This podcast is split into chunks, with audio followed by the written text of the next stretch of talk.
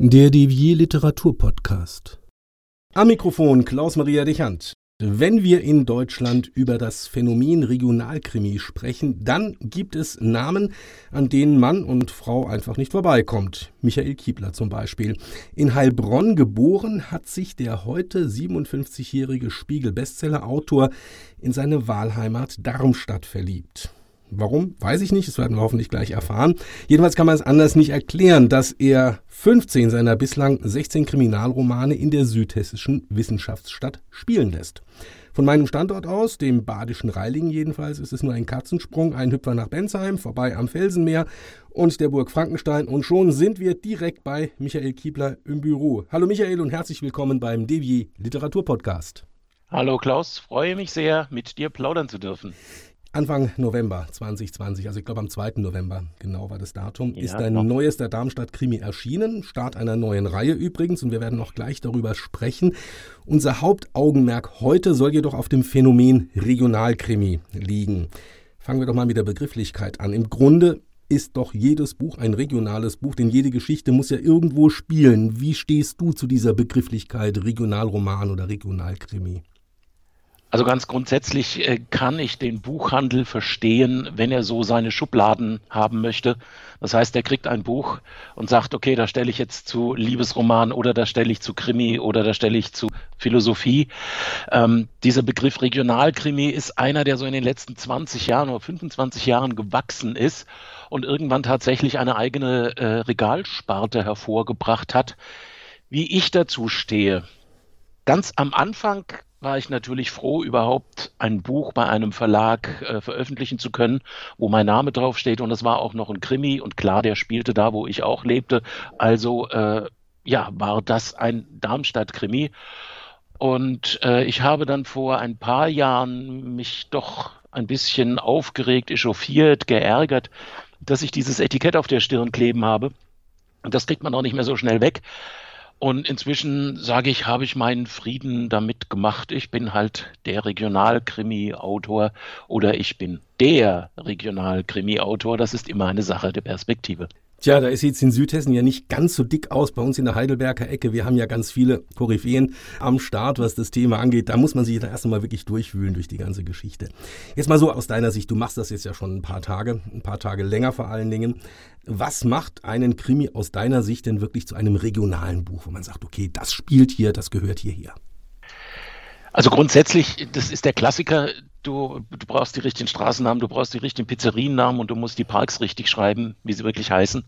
Das ist natürlich mal die Basis, aber ich glaube, da steckt sehr viel mehr dahinter nämlich so eine, ich möchte es jetzt mal ein bisschen pathetisch formulieren, Sehnsucht nach Heimat, die, glaube ich, genauso alt ist wie der Regionalkrimi, 25 Jahre, als dieses, was wir heute Globalisierung nennen, eben sich immer stärker ausgebreitet hat. Vor 25 Jahren war das noch mal mehr nach New York fliegen oder vielleicht auch mal in Singapur ein Vierteljahr arbeiten. Inzwischen sind wir das globale Dorf allein durch das Internet. Schon, dass wir beide jetzt hier miteinander sprechen können, uns dabei anschauen, auch wenn man das im Post Podcast nicht sieht, obwohl wir 100 Kilometer voneinander entfernt sind. Und diese Sehnsucht nach Heimat, die wird durch diese Regio-Krimis bedient. Dabei gibt es aber auch einen Haken es muss eine gewisse Größe haben der Region, über die ich schreibe. Das heißt, ein, ein München-Krimi oder ein Berlin-Krimi, das funktioniert nicht. Das sind viel zu große Gebiete.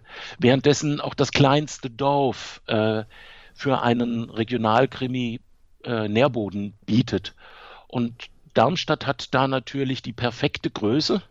Es ist klein genug, um noch Heimat zu sein es ist aber, und das ist jetzt meine ganz persönliche Sicht, äh, groß genug, um auch ein paar Bücher verkaufen zu können. Das erklärt jetzt auch diese Liebe zu Darmstadt. Jetzt werde ich einen ja. fast ein kleines, ein klein wenig böse.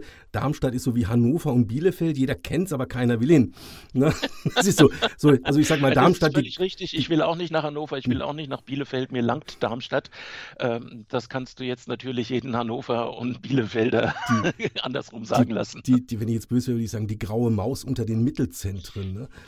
Ja, das, das, Äh, Aber es muss ja einen gewissen Charme haben. Ich meine, du bist ja nicht, du bist ja nicht da aus Versehen hängen geblieben, sondern du hast ja eine bewusste Entscheidung getroffen. Jetzt, jetzt bitte komm, jetzt brich du bitte das Brot, beziehungsweise reißt du das Ruder rum und sagst, Darmstadt ist die geilste Stadt der Welt.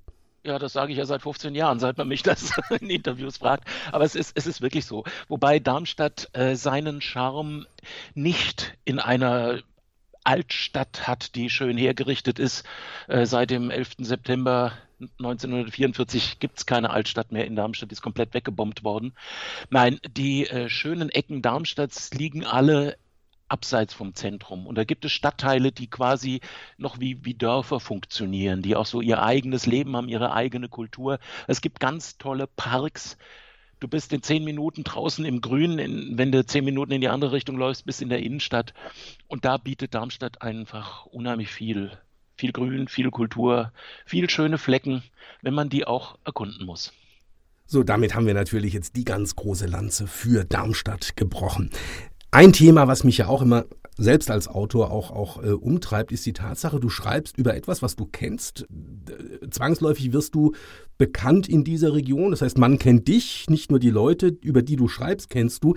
Wie gehst du damit um? Ich meine, ähm, du musst natürlich höllisch aufpassen, dass du da auch keinem auf die Füße latschst. Oder wenn du jemanden auf die Füße latschst, lebst du nach dem Motto, ach komm, lieber einen guten Freund verlieren als eine geile Textstelle, oder? meine, das ist ja, es ist ja schon ein bisschen schwierig, das, das, das sauber auszutarieren. Oder, oder lügst du dir dann, oder, oder das heißt ja nicht lügen bei uns, das heißt ja, inspirierst du dir etwas zusammen? Ähm, also es gibt für mich so zwei äh, Eckpunkte oder zwei Don'ts, wie man so schön sagt. Ich schreibe weder über reale Personen aus der Politik in Darmstadt und ich schreibe auch nicht über reale äh, Personen aus der Wirtschaft in Darmstadt und ich lasse die ganzen ähm, Darmstadt Politikthemen grundsätzlich raus. Das eine ist, äh, wenn so ein Thema sich erledigt hat, äh, nichts ist so alt wie der Streit von gestern, erinnert sich sowieso keine Socke mehr dran. Und äh, ich sag mal, Darmstadt hat genug zu bieten, da muss ich dann nicht auch noch auf die Scharmützel eingehen. Das ist, ich schreibe ein, eine gute Krimi-Geschichte, die hier verortet ist und das langt mir. Für, um die Politik oder die Person, da dürfen sich dann die Journalisten kümmern. Gut, ich meine, weil andere Kolleginnen und Kollegen machen ja ganz bewusst, nehmen bewusst mhm. Bezug auf reale Orte mit realen Personen. Ähm, Harald Schneider ist so einer aus dem Gemeiner Verlag, der ja ganz mhm. bewusst sagt, hier, ich gehe an die Orte ran. Ähm, solange du positiv schreibst, ist es ja auch kein Thema. Fühlen sich die Leute ja gebauchpinselt.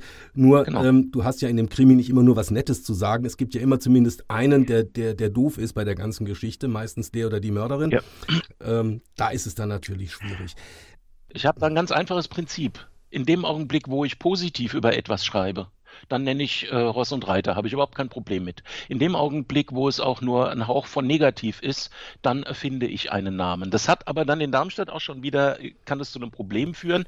Ich hatte zum Beispiel eine Leiche, ein Mensch, der ist gestorben in den, also im Krankenhaus in Darmstadt. Es gibt in Darmstadt die städtischen Kliniken, so das größte, und der wurde ermordet, weil man ihm Kaliumchlorid äh, gespritzt hat, als er am Tropf hing. Und das sieht dann erstmal aus wie ein ganz stinknormaler Herzinfarkt. Und dann habe ich gedacht, verdammt, wenn jetzt aber in den städtischen Kliniken jemand so umgebracht werden kann und keiner merkt, wie es in meinem Buch der Fall war, dann sagt jeder, oh, ich gehe nie wieder in die städtischen Kliniken, das ist mir alles viel zu gefährlich. Ja? Also habe ich es das Bezirkskrankenhaus genannt. Und das Buch war drei Tage auf dem Markt und ich kriege eine Mail, Herr Kiebler, Sie recherchieren doch immer so gewissenhaft. Sie müssen doch wissen, dass es in Darmstadt kein Bezirkskrankenhaus gibt. Ja, der Leser, der, der findet jeden Fehler. Das habe ich auch schon genau. gemerkt.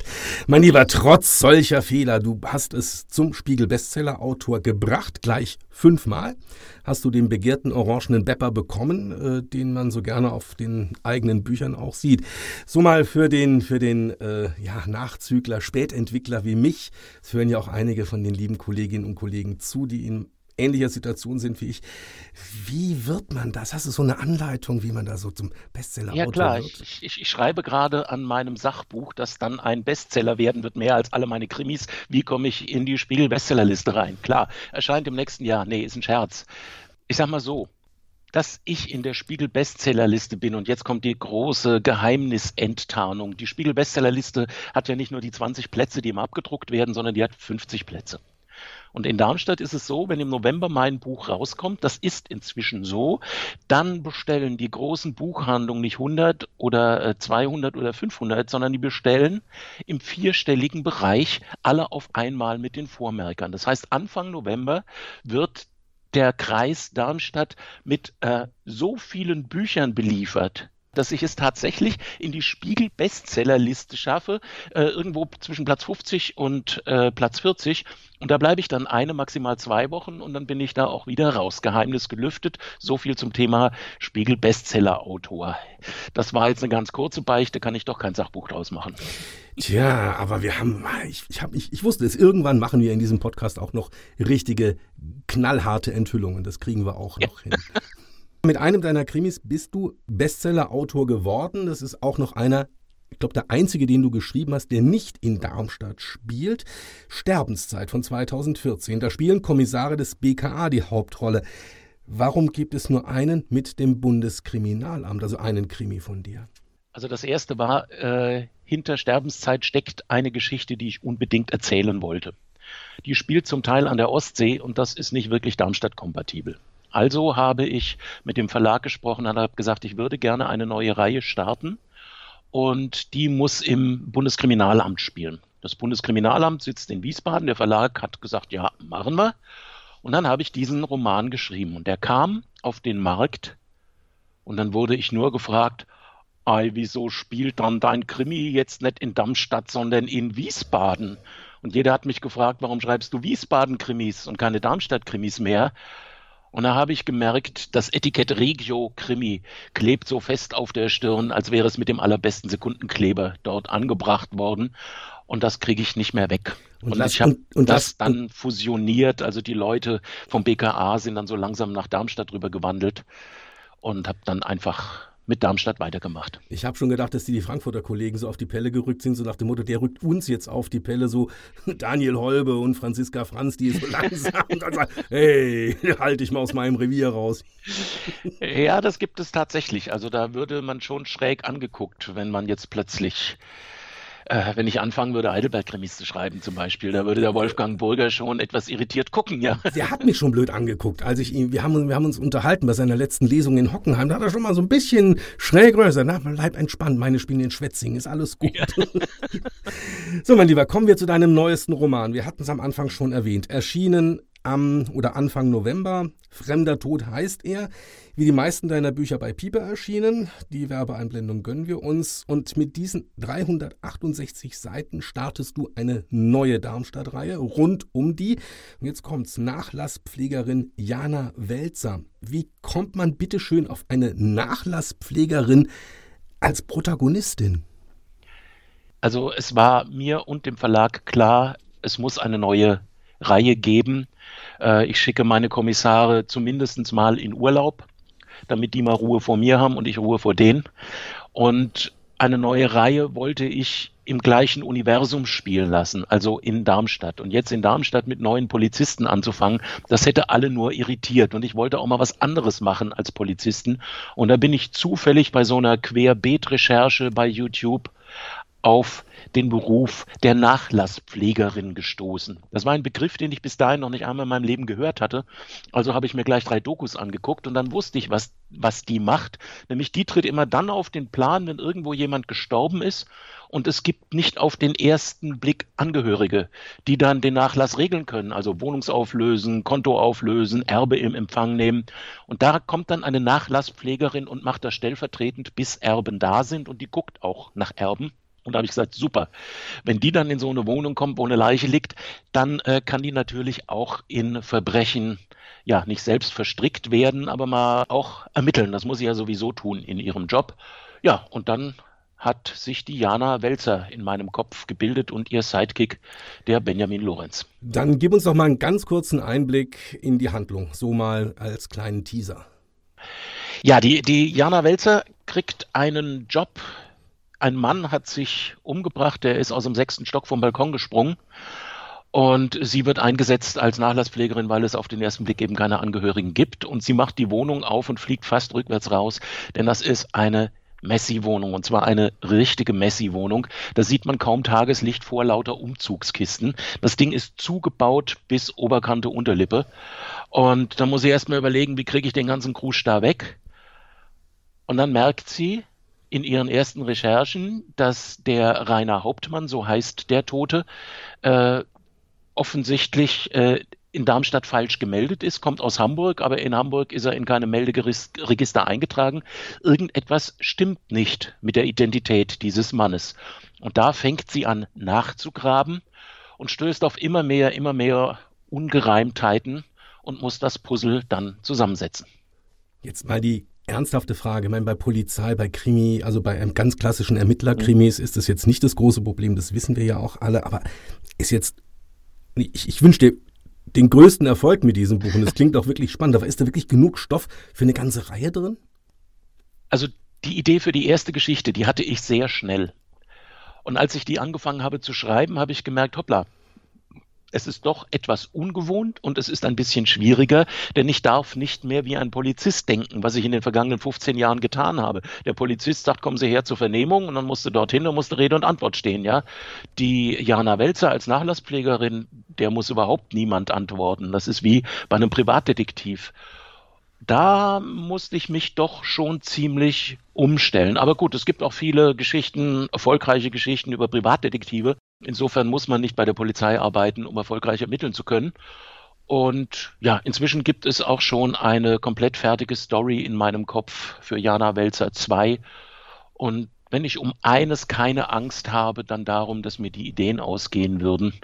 Da kann ich mich drauf verlassen, dass die immer rechtzeitig kommen. Fremder Tod, wie gesagt, Anfang November erschienen. Den Einblick hast du uns jetzt gerade gegeben. Und wenn ein neues Buch erscheint, das kennen wir alle in dieser Branche, dann bedeutet das erstmal ganz, ganz viele Lesungen rausgehen äh, in Buchhandlungen, in Büchereien, äh, äh bis hin in Supermärkte, was weiß ich, wo wir es überall machen. Ähm, ja, das ist im Moment nicht so dolle. Normalerweise bist du da auch mächtig unterwegs, ne? Ja, ähm, also ich mache mach den Job jetzt seit seit 15 Jahren. Seit 15 Jahren gibt es quasi jedes Jahr einen Darmstadt-Krimi von mir. Und da habe ich mir auch eine treue Leserschaft aufgebaut. Ich sage das immer so, ich bin nicht der Schriftsteller, der über Darmstadt schreibt, sondern inzwischen bin ich ein Stück selbst Darmstadt. Und dieses zu den Leuten gehen und die Leute zu mir kommen zu lassen bei Lesungen, das funktioniert im Moment gar nicht, weil es gibt Lockdown und das ist richtig doof. Ich verstehe das.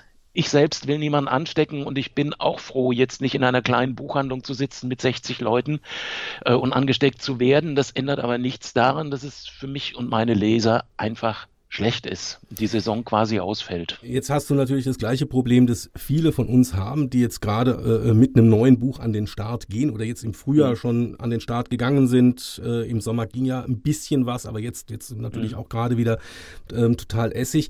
Ähm, das hat zu einer regelrechten Inflation von Online-Lesungen geführt, die auch innerhalb der Branche ähm, durchaus heiß diskutiert sind. Auf der einen Seite Verständnis dafür, klar, man will ja auch ein bisschen was von sich preisgeben, man will ja auch ein bisschen was erzählen. Auf auf der anderen Seite, Lesungen sind normalerweise bezahlte Arbeit. Ähm, und das Ganze jetzt herzuschenken, also ich denke, da sind wir uns einig, dass das äh, Vor- und Nachteile hat, diese ganze Geschichte. Du selbst hast dich jetzt dafür entschieden, da kommen wir jetzt als nächstes drauf, äh, deinen YouTube-Kanal Held der Worte. Ähm, jetzt muss ich überlegen, neu zu starten oder an den Start zu bringen mit einem neuen an den Start Buch zu bringen. an ja, den Start zu bringen. Erzähl mal was darüber. Also der neue YouTube-Kanal Held der Worte, zweite Werbeeinblendung heute. ähm. ähm, also ich bin mit dem Gedanken schon länger schwanger gegangen, so einen YouTube-Kanal einzurichten und habe jetzt dann das durchgezogen. Letzten Sonntag ist er online gegangen. Aber wie du eben sagtest, zu lesen da kriegt man ein Honorar für, da zahlen die Leute, die kommen, einen Eintritt für. Das trägt nicht unerheblich zum Lebensunterhalt bei. Bei YouTube werde ich, wenn ich nicht jetzt irgendwie 20.000 Follower kriege, äh, kein Geld damit verdienen können. Aber äh, was ich auch nicht mache, ist jetzt quasi meine Lesung online stellen, 50 Minuten lesen und dann muss man es nur noch anklicken, dann hat man den Kiebler im Wohnzimmer, sondern ich versuche über den Kanal ja das zu machen, was wir jetzt auch machen. Ich plaudere. Ja, es ist dann ein bisschen mehr Monolog, aber ich erzähle darüber, wie komme ich auf meine Ideen, wie kam ich zu dem Thema, wie kam ich zu dem Thema. Und das regelmäßig jeden Sonntag, sodass ich den Kontakt zu den Lesern nicht ganz verliere. Man kann sich das angucken, man kann in den Kommentaren Fragen stellen, auf die kann ich dann wieder eingehen. Und so ist das ein bisschen ja Kontakt light, anders kann ich es nicht nennen. Und ich probiere das jetzt einfach aus. Ob es funktioniert, kann ich in einem halben Jahr was drüber sagen dann werden wir mit Sicherheit auch nochmal darüber sprechen, weil es interessiert mich natürlich auch. Ich wünsche dir jedenfalls, ähm, ja, genau diese 20.000 Follower auf deinem YouTube-Kanal Held der Worte. Michael Kiebler könnt ihr beides dann in die Suchleiste bei YouTube eingeben. Dann findet ihr ihn und ich denke mal, du hast es auch auf deiner Website äh, entsprechend verlinkt, Michael. Ja.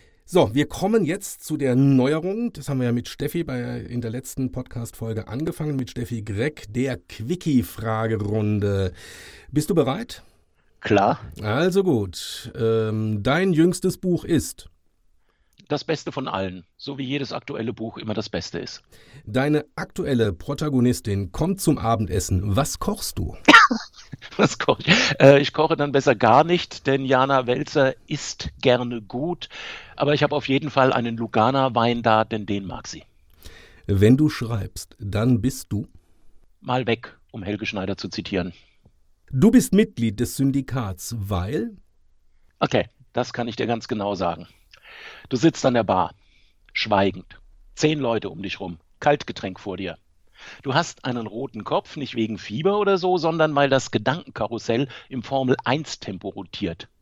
Dann reißt du den Kopf hoch und rufst begeistert aus, jetzt weiß ich, wie ich die Schwiegermutter massakriere. Keiner zuckt auch nur zusammen, jeder schlürft weiter am Gin. Drei grinsen, eine nickt, niemand holt die Polizei. Das ist doch die perfekte Gesellschaft für mich, oder? Absolut. Jetzt hätte ich gerne so eine, so eine, so eine Buzzer-Tasse, so wuh, wuh, wuh. Einfach erzählt, auf den Punkt gebracht. Keine, letzte Frage. Corona ist für dich ganz persönlich? Da hört jede Poesie einfach auf. Scheiße. Auch da sind wir uns einig. Ich bedanke mich ganz herzlich bei Michael Kiebler, für die ganz Feinen von uns, Dr. Phil Michael Kiebler, ähm, für dieses erhellende, ähm, erquickliche und tolle Gespräch. Ja, und wenn ihr mehr Podcast hören wollt, gibt's das Ganze natürlich auf Spotify, auf Deezer, auf iTunes, auf Podimo, auf For You Ears Only. Da habe ich ihn jetzt auch gefunden. Ich weiß keine Ahnung, wie der da hinkommt, aber ist dort auch zu finden. Der Devier Literatur Podcast und natürlich auch auch auf unserer Website auf www.devier.de. Dort erfahrt ihr alles zum Podcast, wie ihr selbst Teil dieses Podcasts werden könnt und auch ein bisschen was, wie ihr euer eigenes Hörbuch produzieren könnt. Ich darf mich bei euch verabschieden. Danke nochmal an Michael Kiebler. Grüße nach Darmstadt. Klaus. Ciao, ciao.